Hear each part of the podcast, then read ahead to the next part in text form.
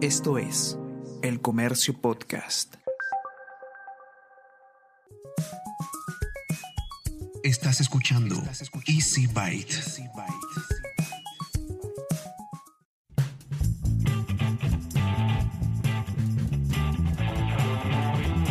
Bienvenidos a un nuevo episodio de Easy Byte, el podcast de tecnología del diario El Comercio. Mi nombre es Bruno Ortiz. Y autorizaron la disponibilidad de los fondos de las AFPs y los cibercriminales están a la casa. Por eso conversamos con los amigos de SET Perú sobre las medidas de seguridad que debemos tener en cuenta para no ser estafados. Y en este episodio vamos a conocer más sobre pago efectivo, una nueva forma de pagar por nuestras transacciones virtuales cuando no queramos usar nuestra tarjeta o no contemos con una. Y además también traemos varias noticias frescas, por ejemplo la presentación del nuevo sistema operativo de Huawei, el Harmony OS, así como algunos dispositivos nuevos y los lanzamientos de AMD con nuevas laptops de Asus. Así arrancamos el episodio 46 de Easy Byte.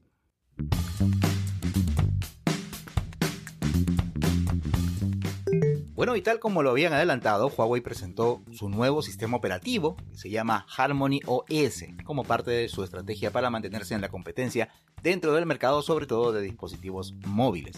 Para ello, lanzó también dispositivos basados en este nuevo sistema operativo. De acuerdo con Huawei, la idea del diseño de Harmony OS es que la experiencia, las operaciones y la conectividad entre los diferentes dispositivos que usamos a diario sea unificada con un lenguaje común y sumamente flexible. Pero no solo eso, sino que además Harmony OS está diseñado para que el desarrollo multiplataforma y el despliegue multidispositivo de las aplicaciones sea sencillo, de tal manera que para los expertos hacer las aplicaciones que se utilicen en diferentes dispositivos no se convierta en una limitación. Pero vamos a ir a lo que nos interesa, qué cosa es lo que ofrece este nuevo Harmony OS. Se presentó pues un panel de control con conexiones sencillas e intuitivas a través de la función de arrastrar e integrar, la cual permite a los usuarios conectar libremente los dispositivos que deseen en función de escenarios específicos. Por ejemplo, se puede lanzar desde el teléfono una película para que se reproduzca en el televisor y hasta incluso indicar que el sonido se reproduzca a través de audífonos FreeBuds 4. La pantalla de inicio del Harmony OS también tiene un diseño muy simplificado y organizado que permite, por ejemplo, deslizar el dedo hacia arriba sobre las aplicaciones para crear widgets y servicios que muestran información o servicios de fácil acceso en tiempo real sin necesidad de abrir la aplicación. Pero también permitirá el emparejamiento con otros equipos que no sean de la marca. Huawei High-Link se ha actualizado a Harmony OS Connect para que con un solo toque los dispositivos para el hogar inteligente se puedan conectar al smartphone. Claro, siempre y cuando sean compatibles con Harmony OS Connect. Asegura el fabricante que ya hay disponibles más de un centenar de estos dispositivos. Y con respecto al desempeño de los smartphones, Huawei promete que el Harmony OS va a ser mucho más fluido que incluso la última generación del EMUI y que un teléfono basado en Harmony OS 2 puede mantener las velocidades de lectura y escritura similares a las de un teléfono nuevo incluso 36 meses después de haberse comprado, aunque quede poco espacio de almacenamiento en el dispositivo. Eso sí es bastante interesante. Huawei asegura que también Harmony OS puede mantener las aplicaciones abiertas en ejecución en segundo plano para que siempre estén disponibles y continuar donde se dejó el trabajo, es decir, volver a la última acción o página a una aplicación determinada incluso cuando hay decenas de otras aplicaciones abiertas. Por supuesto, durante la presentación se hizo hincapié en el compromiso de la empresa por proteger la privacidad y la seguridad de los usuarios, ya que Harmony OS no solamente se basa en las tecnologías líderes de privacidad y seguridad disponibles en EMUI, sino que las desarrolla aún más. Y bueno, ¿cuáles fueron los productos que se presentaron? Se presentaron el Huawei Watch 3 con una pantalla de vidrio curvado, caja de acero inoxidable 316L y una corona 3D giratoria totalmente. Este smartwatch permite acceder a la funcionalidad del smartphone directamente desde la muñeca, de modo que toda la información sobre vuelos, servicios de movilidad que esté disponible se puede acceder a ella a través de un vistazo. Pero también funciona como un asesor profesional de fitness y salud compatible con más de 100 modos de ejercicio, además de una amplia gama de opciones de salud a la que se le agrega el monitoreo de la temperatura de la piel, detección de caídas y más. Hay una versión Pro con una duración de la batería ultra prolongada que ofrece 5 días de funcionamiento en modo inteligente y 21 días en modo de duración de batería ultra prolongada, mientras que la versión regular ofrece una duración de batería de 3 días en modo inteligente y 14 días en modo de duración de batería ultra prolongada. También se presentó la MatePad Pro, una nueva tableta con pantalla OLED Full View de 12,6 pulgadas con una precisión de color increíble y una relación de contraste ultra alta de un millón a uno, entre otras características al respecto. Además de estar equipada con chips de la serie Kirin 9000 y por supuesto con Harmony OS, funciona sin problemas con smartphones y computadoras. Aquí incluso permite la colaboración multipantalla para aumentar su productividad y creatividad en distintos escenarios. Este dispositivo se presentó junto a la segunda generación del Huawei M Pencil, un lápiz inteligente con punta recubierta de platino para una escritura a mano de alta precisión y una latencia ultra baja y que es capaz de diferenciar con precisión entre 4096 niveles de presión. AMD presentó en la región su nueva línea de procesadores móviles AMD Ryzen Serie 5000 de la mano de Asus. Mostraron tres modelos de notebooks pensados especialmente para gamers que se destacan por una duración de batería increíble para jugadores, creadores y profesionales. Presentaron la nueva Asus ROG Flow X13, una notebook ultra portátil que combina el rendimiento del procesador AMD Ryzen 9 5980HS con la versatilidad convertible 2 en 1 on the go del equipo. El procesador AMD promete un alto rendimiento para juegos a la vez que logra prolongar la batería del equipo hasta un máximo de 10 horas gracias a su eficiencia energética. También se anunció la compacta y portable Asus ROG Zephyrus G14, una notebook gamer de 14 pulgadas con el procesador AMD Ryzen 9 5900HS de la última línea de procesadores de la marca lanzada en el CES 2021 y se presentó la potente notebook para gaming con doble pantalla Asus Zephyrus Duo 15 con procesador AMD Ryzen 9 5900HX, que aporta una potencia inigualable gracias a su innovadora refrigeración con metal líquido que permite que se suministre más energía a los procesadores sin aumentar los niveles de ruido. La serie de portátiles AMD Ryzen 5000 había sido presentada durante el CES de este año, pero ahora ya está disponible en la región.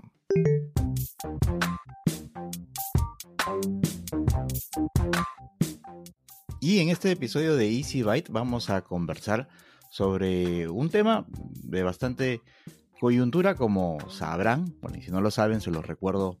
En este momento, hace muy poco, el gobierno ha aprobado una ley que autoriza el retiro de hasta 4 UITs del fondo de pensiones, lo cual va a permitir pues que los trabajadores eh, formales, sin excepción, puedan realizar retiros de hasta 17.600 soles del fondo de pensiones, ¿no? De su, de su AFP. Y esto pues obviamente puede generar algún tipo de problemas incluso desde el punto de vista tecnológico, por eso es que estamos tratando este tema en este podcast, porque como muchas de las personas en realidad van a probablemente decidir mover ese dinero hacia otras fuentes de ahorro, hacia de repente sitios podrán hacer inversiones o qué sé yo, han empezado pues a salir eh, en línea ofertas para tratar de, captar a, gente que, va a hacer estos retiros y probablemente muchas de estas sean fraudes o estafas. Así que para eso vamos a conversar hoy día con Jorge Ceballos, que es gerente general de ese Perú, para que nos cuente un poquito sobre esta nueva situación que va a tener algún tipo de componente tecnológico del cual tenemos que estar bastante eh, bastante avisados, ¿no? Tenemos que tener ahí bastante cuidado. ¿Cómo estás, Jorge? Muchas gracias por, por atender la invitación. Hola, Bruno, qué gusto estar contigo. Eh, efectivamente, pues no, o sea, todo evento que esté relacionado con dinero, es como que si llamara o pusiera una enorme alerta a todos los cibercriminales o a los delincuentes en general para que vean la forma como consigo arrebatar ese dinero a las personas. Ese es principalmente el mayor motivador de las estafas tecnológicas, ¿no? El tema del dinero. Correcto. Cualquier eh, evento, como te decía, eh, va a ser apetecible, ¿no? Ahora, este tema del retiro de las AFP, primeramente hay un primer evento, que es la solicitud de retiro. Y esto lo tienes que hacer a través de un medio tecnológico, de una computadora, de una tablet, de un celular. Entonces, para empezar, como es un retiro o una solicitud, primero lo que se tiene que hacer eh, de acuerdo al cronograma, porque encima hay un cronograma, en, el mundo digital, imagínate, hay, cronograma y además hay horario, cuando en realidad son plataformas digitales que deberían estar siempre abiertas. Claro, claro, obviamente. El, primer elemento de validación, pues son algo que, que realmente es muy frágil, ¿no? en el sentido de que como en el Perú todavía el tema de la identidad digital no está generalizada, o sea, tenemos muy pocas personas que tenemos DNI electrónico, entonces tampoco hay plataformas que lo usen, ¿no? O sea, entonces, ¿qué tenemos para validar nuestra identidad? El DNI estándar, un número, un número validador, una fecha de nacimiento, y ahí empieza todo, ¿no? Ingresa su solicitud de acuerdo al cronograma, Y ahí te van a pedir otros datos que vienen en ese documento, ¿no? La fecha de emisión, la fecha de caducidad, del grupo de votación. Hasta ahí todo está en ese documento, digamos, impreso. Por lo cual, a los ciudadanos hay que advertirles que cuiden mucho su DNI. Miren, fíjense lo, importante que es ese DNI eh, impreso. Tiene que ser cuidado, porque si alguien se lo lleva, podría suplantar su identidad.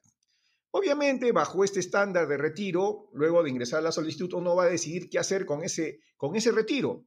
O lo maneja como fondo libre de disponibilidad dentro de la AFP con las rentabilidades que tienen las AFP, o lo retira y lo lleva a cualquier institución o simplemente lo deposita en su cuenta de ahorros. Pero esa cuenta a la cual va a depositar también tiene una validación, pues, porque tiene que ser una cuenta personal. No puede Juan Pérez retirar en la cuenta de Pedro Picapiedra. ¿No? O sea, definitivamente tiene que haber una validación.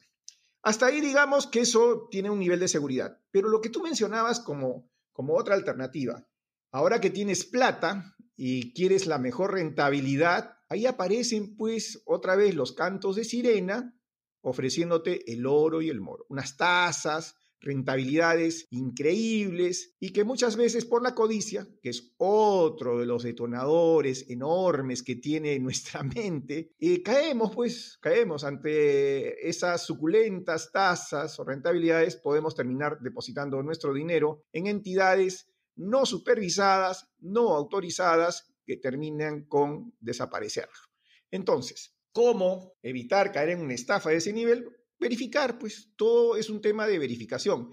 Estamos en un mundo conectado y es fácil poderme conectar con entidades que supervisan a estas otras entidades. Tiene la superintendencia de Banco y Seguro y probablemente ahí podrías verificar si esta entidad que te está diciendo que te está ofreciendo captar tu dinero con grandes rentabilidades es una entidad real que existe. Como todo en la vida, ¿no? O sea, todo requiere que de alguna manera tomemos seguridades. Hace poco han habido estafas usando un método antiguo, ¿no? Que, que parecía ya perdido en el tiempo, que es el, la suplantación del número telefónico. Ahora ingeniosamente utilizado por los cibercriminales en una combinación, es decir, tú puedes, mediante un aplicativo que está, o un programa que está ahí en la web, cambiar el número de tu teléfono. Es decir, cuando tú llamas, el que recibe la llamada puede ver un número distinto al que realmente es. Se más cara el, el, número original. más cara, así como los correos. Pero fíjate, pues, este, así que cuando tu banco te dice, yo solo te llamaré de tal número, y lamentablemente, usando esta técnica, como te digo, que no es muy moderna, porque se usa para fines de marketing, de investigación, digamos, civil, lo que fuere, este, la están usando los criminales para llamarte. Y ahí mezclar esto con un mensaje de texto diciéndote, mira, acá tienes que ingresar para tal cosa. Claro. Ante esa situación, lo que yo siempre recomiendo, duden, duden. Particularmente aquí viene la parte del equilibrio de lo que te piden, la razonabilidad de lo que te piden. Los bancos no se cansan de repetir, nunca te vamos a solicitar ningún, ninguna clave, ningún password, ningún token eso no lo vamos a pedir. O sea, es más, los empleados del banco, los legítimos empleados, nunca te van a pedir eso. O sea, es más, te lo advierten. Yo jamás voy a pedirle esto. Entonces, ante la duda, y si alguien te pide un dato como es tu contraseña o tu token, bueno, ya ahí evidentemente hay un intento de estafa. Ahora me, pongo en, el, en, los zapatos del, usuario, del cliente. Claro, efectivamente tenemos un montón de comunicaciones que no sé si en realidad estarán tan claras al usuario final o si es que en realidad se agotan todos los medios para hacerle entender al usuario ciertas cosas que tu banco no va a hacer. Eso por un lado, como tú dices, yo, el banco dice, yo no te voy a pedir contraseñas, yo no te voy a pedir información sensible de tus documentos, etcétera, etcétera. Pero por otro lado, como parte de esos procesos de verificación, por ejemplo, está eh, esto de que te mandan un número, una contraseña una clave dinámica por SMS para que tú la puedas utilizar en otra plataforma como medio de verificación. Entonces, yo entiendo que una cosa es que te pidan el dato y otra cosa es que te manden el dato, pero de repente en la cabeza de algunos usuarios dice, oye, pero si me está mandando este, este dato, el, banco para que yo, yo pueda hacer tal operación, probablemente en algún momento también me la pida. Entonces, ¿no, ¿no crees que de repente pueda haber ahí algún tipo de confusión o crearse indirectamente algún tipo de confusión con respecto a este tipo de, de, comportamientos en la interacción entre el usuario y las herramientas tecnológicas para hacer sus transacciones financieras? Sí, es, es, es evidente que eso se da, ¿no? Los bancos no deberían agotar, como tú dices, todas las posibilidades y, y deben insistir, porque suena razonable, pues, que si el banco me da, también me la puede pedir, ¿no? Claro. Pero ahí tendríamos que ir al mensaje primigenio, ¿no? No te voy a pedir bajo ningún medio. Entonces uno tiene que grabarse. Programas como el tuyo también ayudan, ¿no? Es parte, digamos, de nuestra educación digital. La cultura digital es algo que recién está tomándose en cuenta, ¿no? Piensa que tenemos algo más de un año de pandemia y nuestro mundo en términos digitales ha evolucionado pues lo que equivale a 10 años en desarrollo tecnológico. Es, es, es creo que un proceso que si bien es cierto está acelerado, va, va lento, ¿no? va lento, a pesar de es contradictorio lo que digo, pero todavía no llega, no transmina a toda la población. Entonces, y más que la población en su conjunto se ha visto obligada, obligada por la pandemia, a hacer transacciones de tipo digital y muchos sin tener estos criterios que tú, yo y los que estamos involucrados en tecnología los tenemos de siempre, ¿no? Por eso eh, hay dos partes ahí, ¿no? El, el, conocimiento, el criterio, la cultura, pero también las herramientas, ¿no? Eh, muchas personas, imagínate, no tienen ni las herramientas ni la cultura, entonces va a ser una potencial víctima, ¿no? Como las hay todos los días y da pena, ¿no? En temas de seguridad digital, una de las, de, las conclusiones a las que debemos llegar es que tampoco debemos dar como que todo está por sentado, en el sentido de que aunque la institución, el producto que estés utilizando o lo que fuera, te asegure de que está tomando todas las precauciones del caso, también hay que ser consciente de que los ciberdelincuentes justamente están más al día de esas precauciones e intentan cómo sacarles la vuelta, pues, ¿no? Correcto, o sea, alguien que te ofrezca una solución de ciberseguridad y te diga que es infalible te está mintiendo, ¿no? O sea, eso no, no ocurre. O sea, esta es una lucha, es una competencia permanente entre el crimen y las entidades que luchan contra él en sus diferentes, digamos, eh, roles, ¿no? Uh -huh. En este caso, por ejemplo, para la empresa que yo trabajo, eh, ESET es una empresa que está en el lado de la prevención. Estamos antes de que ocurra el delito. Bueno, también ayudamos después que ocurrió el delito con toda la parte, la, la parte forense, ¿no? Para la policía. ¿ya?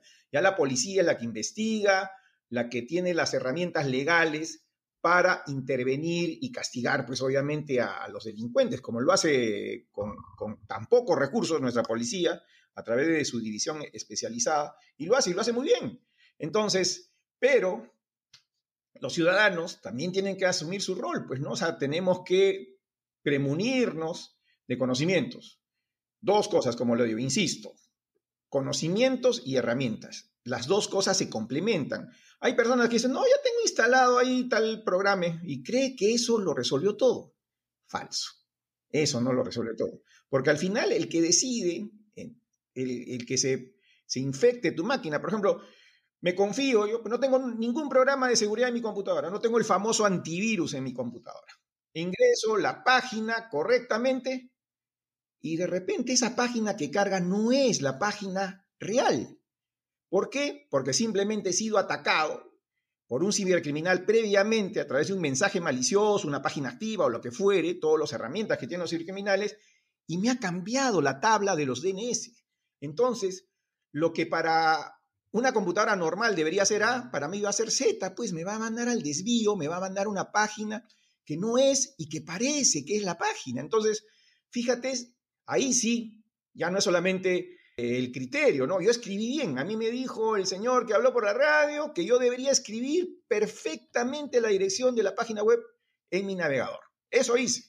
Y me mandó a cualquier otro lugar.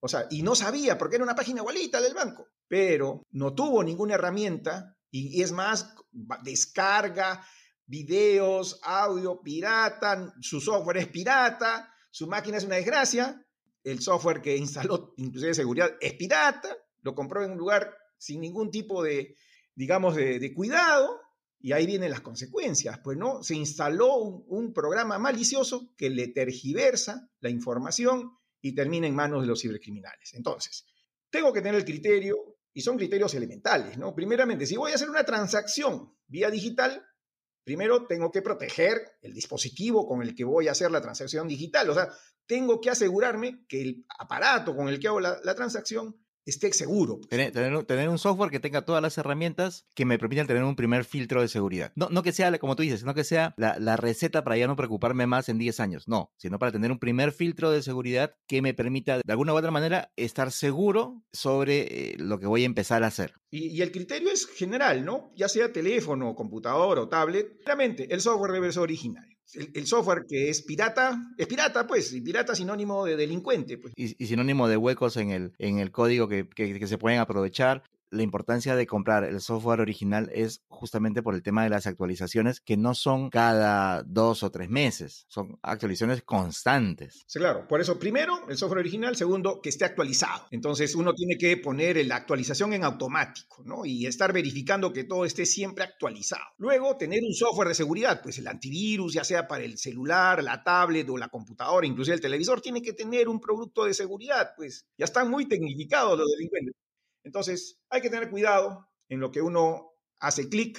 No tienes que darle clic a todos los links que te vienen por donde vengan, por WhatsApp, Claro. SMS. No hacer clic a mensajes dudosos. Claro, y no estar dando pues este, tus datos. No dar los datos personales. personales a este, en estos links desconocidos, justamente. Claro, pues justamente. Entonces, como verás, y qué bueno que, que, que, toques estos temas e insistas en estos temas, porque no queda otra cosa, esa es la educación. La educación es como el clavo y el martillo. Hay que darle, darle, darle. No utilizar Wi-Fi público, sobre todo cuando empecemos a hacer este tipo de transacciones o, o hagamos este tipo de interacciones con el aparato. Tratar de tener contraseñas lo más seguras posible. Y el sueño es que un día, como ciudadanos, en este mundo digital tengamos una identidad digital sólida, robusta, en un estado digital al servicio de los ciudadanos, ¿no?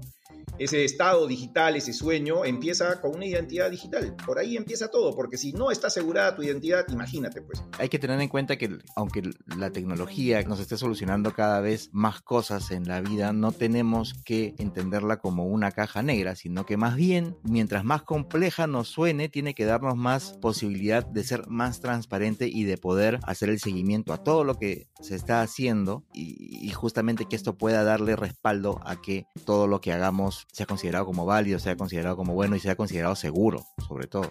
Has, dicho una gran verdad, la transparencia de la información. Los estados, tratando de digitalizar todos los procesos, miran desde su lado. Quieren saber dónde estás, cuánta plata tienes, qué haces, cómo te mueves en el país. Es más, te, ya, ya tienes software en los aeropuertos, en muchos lugares de reconocimiento facial, de tal manera que estás totalmente controlado. Pero así, como el Estado te controla, uno como ciudadano, como contribuyente, tiene derecho también a controlar qué hace el Estado con tus recursos, es decir, con tus impuestos. Y eso todavía es una, tarea pendiente en casi todo el mundo. Así que, pero ese es el sueño, ¿no? Un Estado digital, donde haya la seguridad, digamos, sea un tema cultural, que además este, la transparencia sea parte de esta seguridad y que el ciudadano pues tenga todas las herramientas para vivir tranquilo y disfrutar de la tecnología y disfrutar de la vida, sin duda.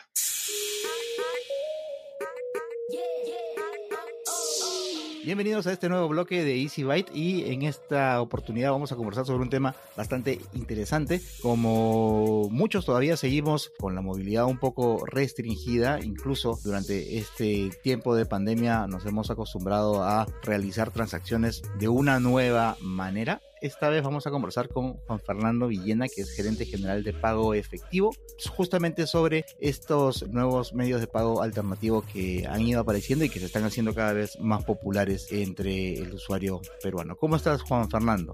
Gracias por aceptar la invitación. Hola, Bruno, ¿cómo estás? Muchas gracias por la invitación y acá encantado de, de estar contigo para para poder conversar acerca de este tema. Muchísimas gracias a ti. Cuéntanos para quienes no estén muy eh, eh, muy familiarizados, cuéntanos qué cosa es pago efectivo. A ver, pago efectivo es una forma de pagar para compras online, pero sin usar tu tarjeta.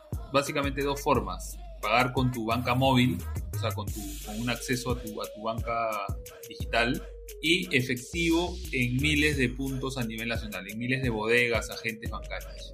¿Cómo funciona? En el checkout de la tienda o de la aplicación eliges pago efectivo porque no quieres usar tu tarjeta o porque no la tienes.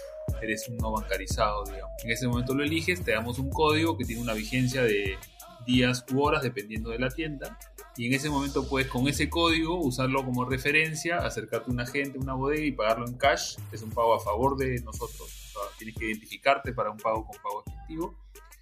Y por otro lado, puedes ir a tu banca por internet o a tu aplicación del BCP, del BBVA, del Scotia, del Interbank. Te logueas, buscas pago efectivo, imputas el código y lo cargas a tu cuenta de ahorros. Entonces, básicamente, para yo poder hacer, por ejemplo, compras en línea eh, sin necesidad de eh, colocar los datos de mi tarjeta o incluso sin necesidad de tener mi tarjeta. Entonces, me dan ustedes la opción de yo poder hacer el pago en efectivo, pero mediante, una, mediante un depósito a su nombre. Así es como funciona. Correcto, correcto. O sea, hay, hay, personas que tienen por alguna, hay personas bancarizadas que por alguna razón prefieren usar su banca móvil. Entonces les damos esa alternativa, ¿no? Es, básicamente somos un complemento, ¿no? De, de, del pago con, del pago con tarjeta. La persona que quiere usar la tarjeta, todo bien, que la use, pero la persona que no se siente tranquila o, o, conoce mucho mejor su banca móvil, le damos la opción de pagar con móvil. Todo depende de que ustedes tengan acuerdos con las diferentes tiendas que permiten este tipo de pago, ¿verdad? Sí, nosotros buscamos directamente tiendas para integrarlas, para conectarlas a pago efectivo, pero también tenemos muchos acuerdos con pasarelas de pago y plataformas de e-commerce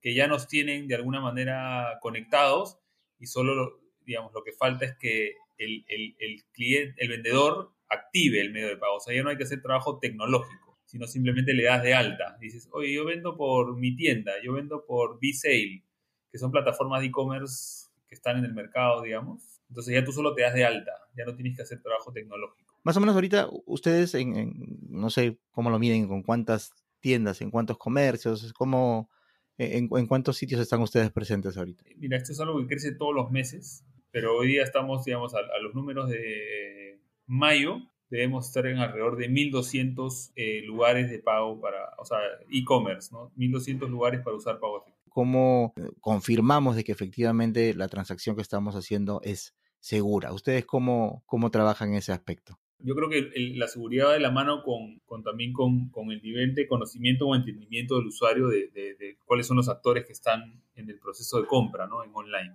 Yo creo que todos los medios de pago son seguros siempre y cuando el usuario sepa cómo, qué es lo que tiene que hacer o con qué se siente más tranquilo. Eh, yo no quiero decir que las tarjetas no lo sean, pero hay mucha gente que tiene el reparo de no usarlas.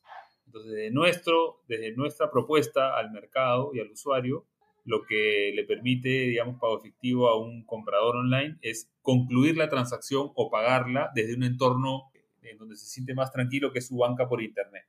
O, si no es bancarizado, va con cash.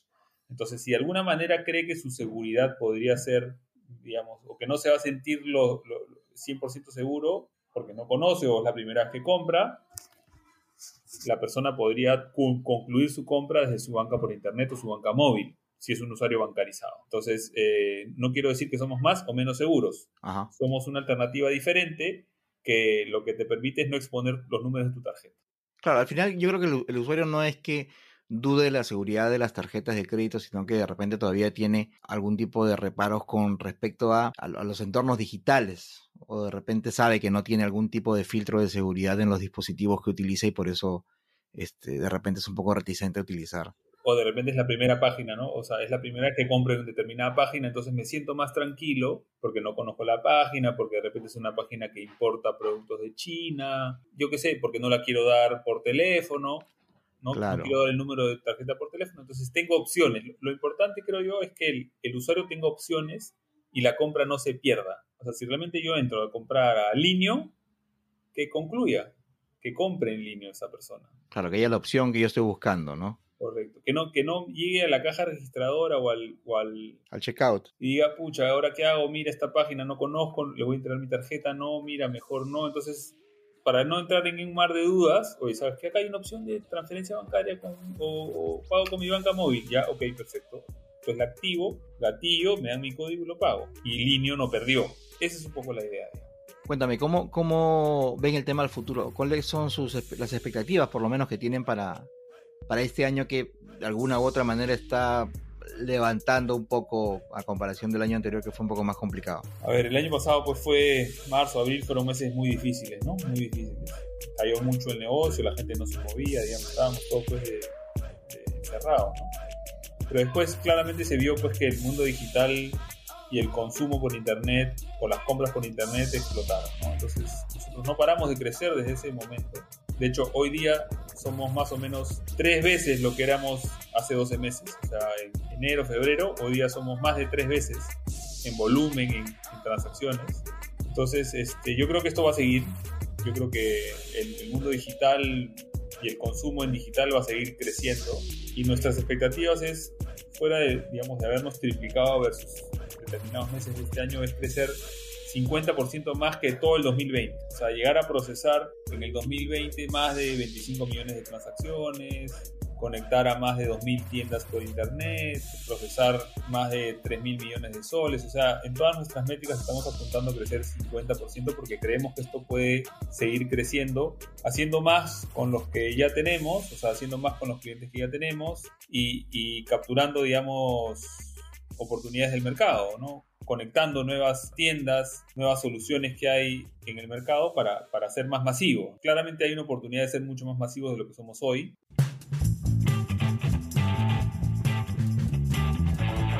Y antes de despedirme te invito a escuchar Mentes Peruanas, un podcast que aparece todos los martes para que conozcas un poco más a la persona que está detrás del investigador o científico peruano que destaca por su trabajo. Además te invito a suscribirte a Vida y Futuro, el newsletter del diario El Comercio que aparece todos los domingos. En él vas a recibir de manera gratuita una selección de las mejores notas sobre ciencia y tecnología que hemos publicado durante la semana. Te suscribes en elcomercio.pe slash newsletters. Y hasta aquí hemos llegado con el episodio 46 de Easy Byte, el podcast de tecnología del diario El Comercio. Gracias una vez más por haber llegado hasta aquí. Mi nombre es Bruno Ortiz y recuerda que tenemos una cita la próxima semana, así que pasa la voz.